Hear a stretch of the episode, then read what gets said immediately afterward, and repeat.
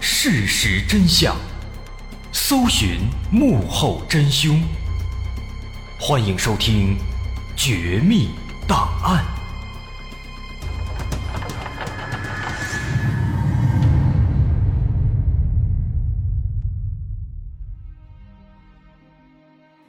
还原事实，探索真相。欢迎来到今天的《绝密档案》，我是大碗。在之前的节目里，我们曾经说过一起幺二八鹤岗金库抢劫大案，以罪犯孙海波为首的团伙四人持枪抢劫了南山矿的金库。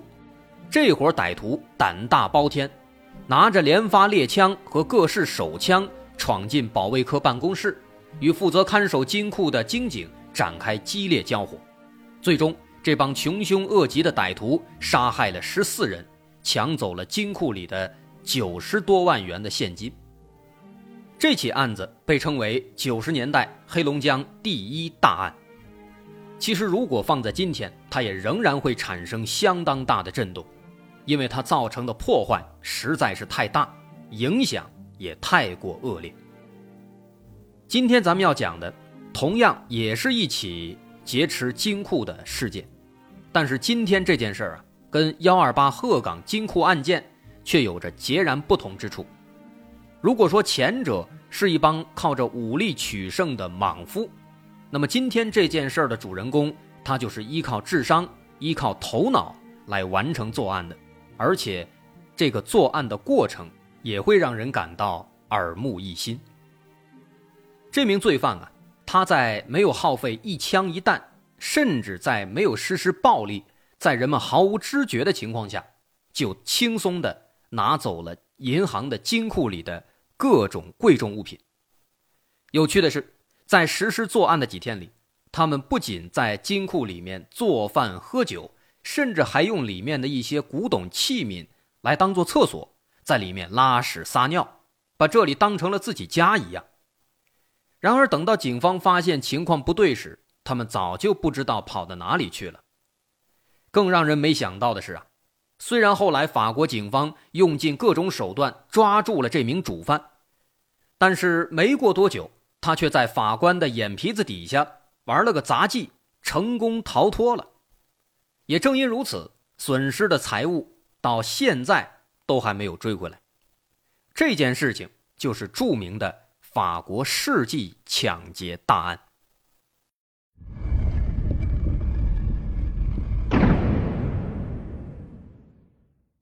七十年代的法国尼斯是地中海地区著名的旅游胜地，也是法国南部的经济重镇。这里繁华而且富有。也许正因如此，在这里也有着号称欧洲最安全的银行保险箱——法国兴业银行保险箱。当年的法国兴业银行是欧洲的三大银行巨头之一，本身就足够出名，而他们最具特色。最让人有安全感的业务，就是他们在尼斯当地的银行保险箱业务。银行保险箱这样的业务至今仍然存在，当然可能很多人没有用过。其实说白了，这个业务什么意思？人们只需要定期缴纳租金，就可以在银行的金库里租赁一个位置，把自己的财物存在金库的保险箱里，这往往比放在自己家里要更加的安全。而当时的兴业银行尼斯分行，据说他们的金库保险箱是坚不可摧的。不仅有钱人热衷于把财物存在这里，甚至一些小偷都愿意把偷来的赃物全都放在这里保管。他们当时有一句广告语是这样说的：“为了使您完全放心，您把贵重物品放在兴业银行，就像是在您的后院拥有瑞士银行的业务系统。”可以说，当时在这样的宣传下，再加上他们确实也有实力，几十年来没有发生过任何的安全隐患，所以有越来越多的有钱人开始使用兴业银行的保险箱业务，广受大家的欢迎。然而，谁也不会想到啊，兴业银行积累多年的声誉，却在一九七六年七月十九号这天被啪啪啪的彻底打脸。这件事儿就是我们今天。要说的这起案子，案件的策划者名叫阿尔伯特·斯帕加里。咱们先来大概了解一下，这是一个什么样的人。这个人呢，出生在一九三二年，在他三岁的时候，他父亲就去世了。后来呢，他的母亲又和别人结婚了。但这个阿尔伯特毕竟不是自己的孩子嘛，所以这个继父呢，对他就不怎么上心，缺乏正确引导。于是阿尔伯特没人管，慢慢的就学坏了。他开始偷东西。十七岁的时候，阿尔伯特参军了，但是没多久，就因为在战场上偷东西被送进了监狱。出狱之后，阿尔伯特又加入了一个叫做法国秘密军的组织。这个组织看似正常，其实是一个打着爱国旗号的恐怖组织。这直接把阿尔伯特给教的更坏了。在这期间，跟着组织，他无恶不作。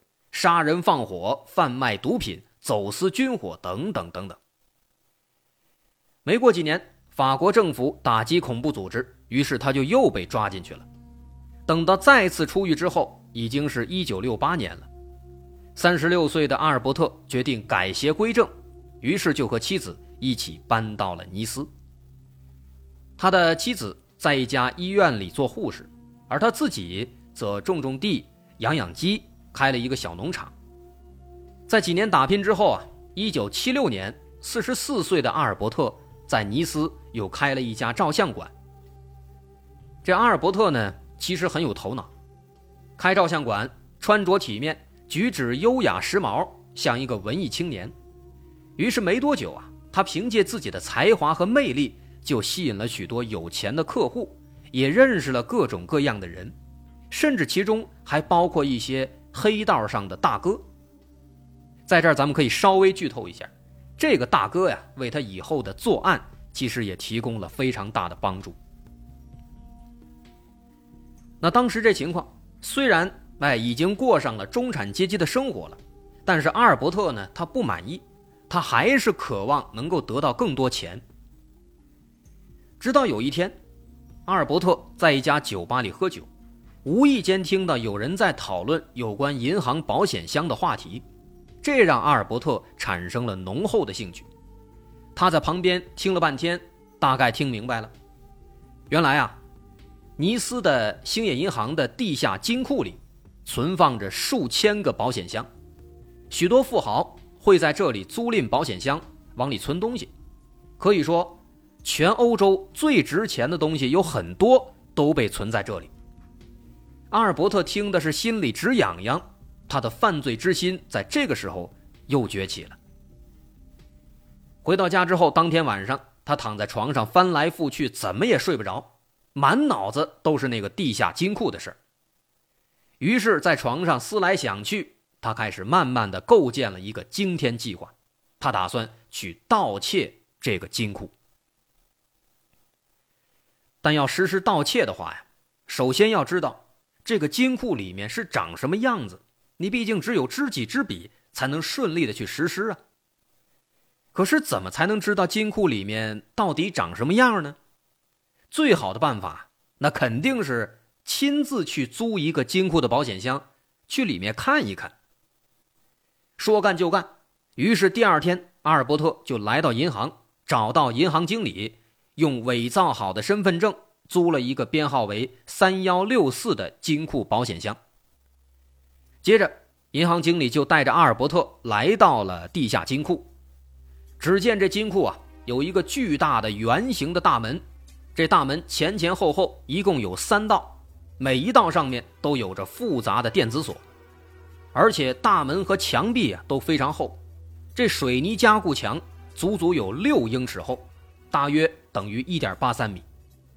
再加上双层的钢铁大门，这使得银行啊非常的自信，除非知道密码，否则一般的炸药根本都炸不开，想进去那是痴人说梦。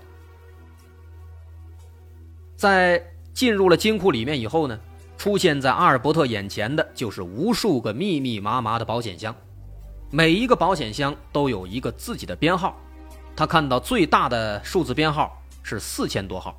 这表示在金库里已经有四千多个保险箱了。在这过程中，阿尔伯特也发现，虽然这个金库外面防守很严密啊，又是双层大门，又是好几米厚的墙，但是金库里面呢，好像没有什么安保措施。自己想从正门进去，那肯定是不现实的，因为他永远也无法知道这金库大门的密码是什么，他也不好进来。所以说，如果想实施盗窃，想进来偷东西，他必须要想一个办法，要绕开这些大门。那么，如何才能做到呢？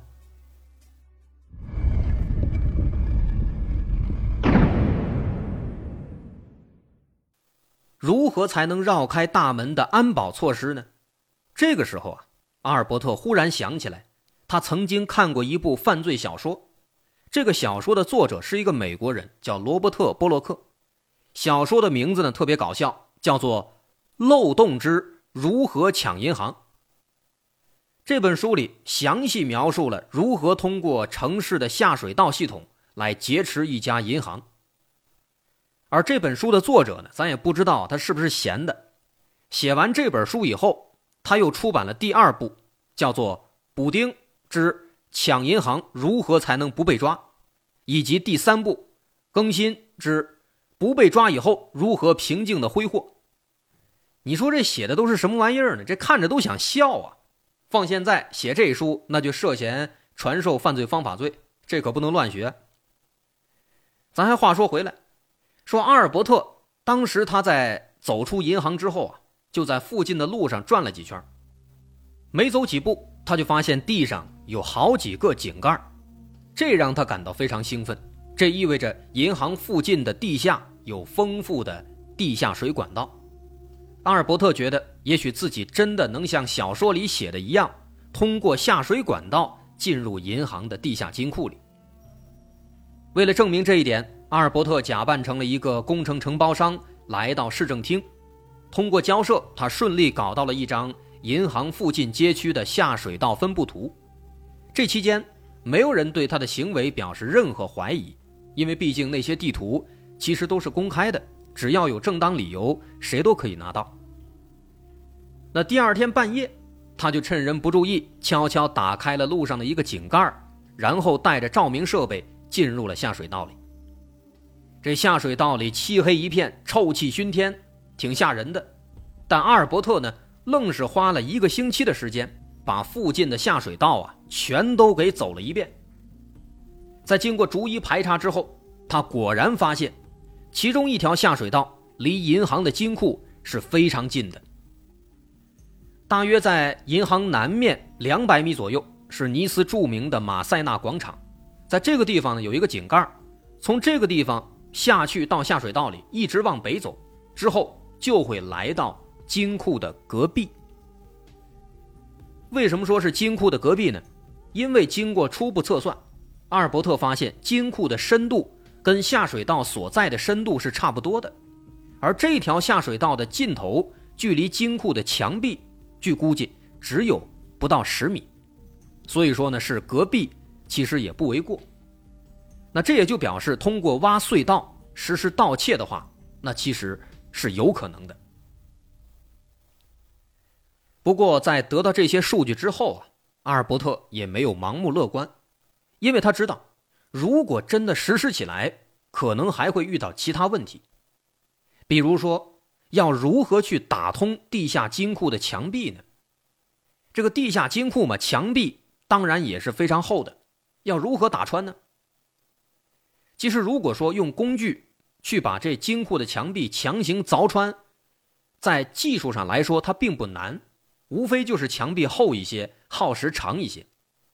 但问题是，这样的行为势必会发出巨大的声响，如此一来，可能就会被发现啊。为了验证到底多大的声音才会被发现，阿尔伯特接连做了很多实验。首先，他来到了银行金库里，找到了自己的三幺六四号保险箱，在里面存了一个闹钟，并把闹钟的时间定在了晚上十二点整。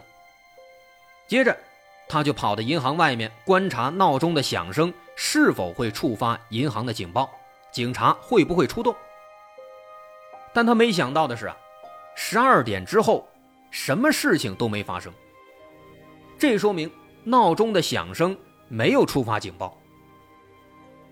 于是三天以后，他又往里面存了一个定时收音机，到半夜三点，会最大音量播放广播。而这一次呢，还是没有任何事情发生。到这个时候啊，其实他已经开始猜测，说这金库内部可能没有警报系统。但他还是不能彻底放心，于是后来呢，他干脆把一个小型的自制炸药放进了保险箱里，设置好了三天之后引爆。这次呢，阿尔伯特在外面等了四天，而金库里面仍然是一点动静都没有。于是他再次来到金库，打开自己的保险箱，发现里面已经被炸得漆黑一片了，而金库的安保和工作人员却什么都没有发现。由此可见，这金库内部不光没有警报系统，同时这里的墙体非常厚，密封性非常好，隔音效果非常棒，一点声音都传不出来。即便他们真的在里面挖隧道凿墙。外面大概率也是不可能听到的，所以说啊，从这情况来看，阿尔伯特的计划越来越有可能实现了。但他思路还是很清晰的，他知道完成这项工程光靠他自己是做不到的，他需要找其他人合作。一开始，阿尔伯特想的是找一些流氓团伙一起来合伙干。哎，但是啊，他没有想到，他的想法刚一说出来，这些流氓就吓坏了。他们认为阿尔伯特简直疯了，这根本就是一个不可能完成的任务嘛。阿尔伯特一看，这流氓团伙也不过如此嘛，这肯定是指不上了。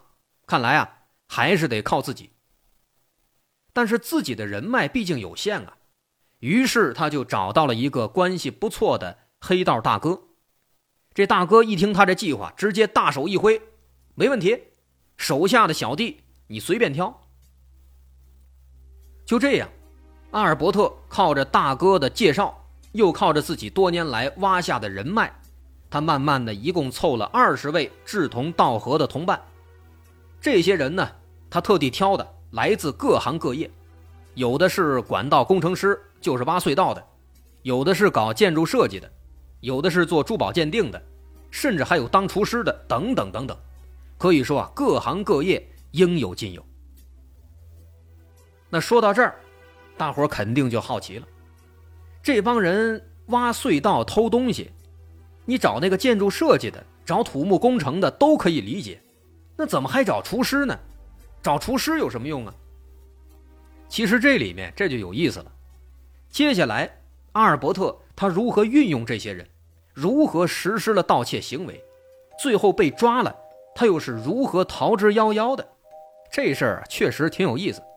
我是大碗，稍后下节咱们再接着说。如果您喜欢，欢迎关注我的微信公众号，在微信搜索“大碗说故事”，点击关注即可。好，稍后下节咱们继续再来说他这偷金库的事儿。